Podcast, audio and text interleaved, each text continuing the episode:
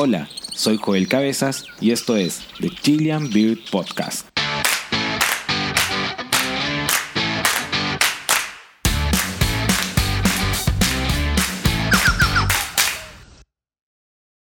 Este es el primer capítulo de Chilean Beard Podcast y les contaré brevemente la historia sobre el origen de eBird y la relación de esta valiosa base de datos con la famosa sociedad de Audubon y Cornell.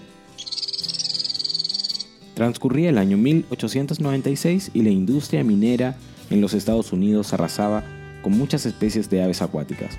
Ante la matanza de estas aves, dos personas con conciencia ambiental en la época, unos verdaderos contemporáneos de la protección ambiental, Harriet Hemingway y Mina Hall, fundaron la Sociedad de Audubon en Massachusetts. Dos años después, la sociedad se expandiría a otros estados del país.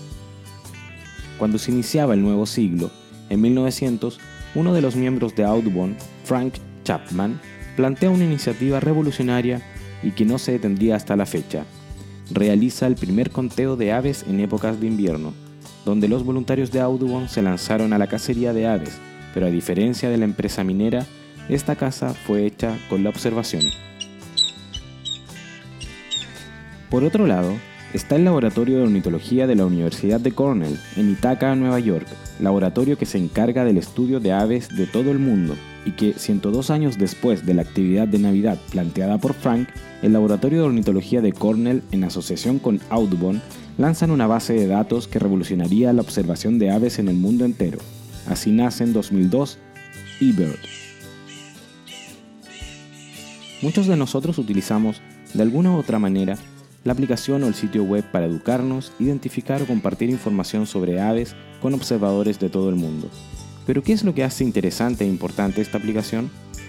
Considerada como un proyecto de carácter crowdsourcing o de abastecimiento de datos, en este caso eBird obtiene datos a partir de los usuarios de su sitio web o de la aplicación, eBird se comporta como una base de datos que da el ejemplo respecto a la tan buscada democratización de la ciencia.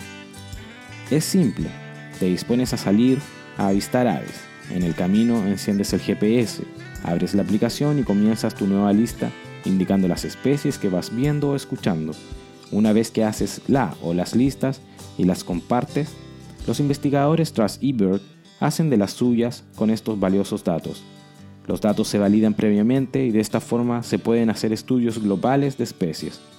Lo genial de todo esto es que eBird es una rica base de datos de abundancia y distribución de especies. Es gratuita y generada a partir de miles de datos proporcionados por todos nosotros. La aplicación, a primera vista, nos resulta extraña. Uno está acostumbrado a abrir una aplicación, crear un perfil, poner datos personales, una foto de perfil, algún pensamiento o frase célebre y el nombre de tu mascota pero en eBird no puedes.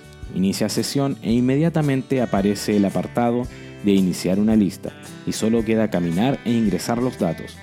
Al terminar, envías la lista y se hace la magia. Es la idea y la filosofía de la aplicación. Solo hacer listas y crear datos. No sirve para explorar. Para ello tienes el sitio web, en donde no necesitas iniciar sesión para explorar la mega base de datos de eBird, donde solo queda aprender y disfrutar.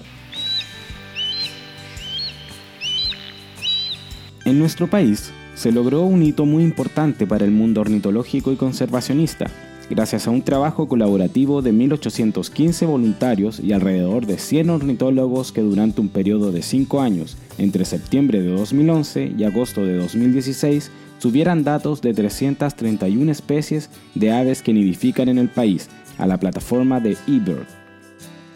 Durante este periodo se subieron 675.000 registros de aves que fueron administrados por la Red de Observadores de Aves de Chile, la ROC, lo cual permitió que en 2018 se lanzara el primer Atlas de Aves Nidificantes de Chile, un libro de 700 páginas que reúne la información de 300 especies de aves. Este libro está disponible en formato digital en el sitio web de la ROC. Si te gustan las aves y aún no estás en eBird, anímate y comienza a compartir tus listas con todo el mundo.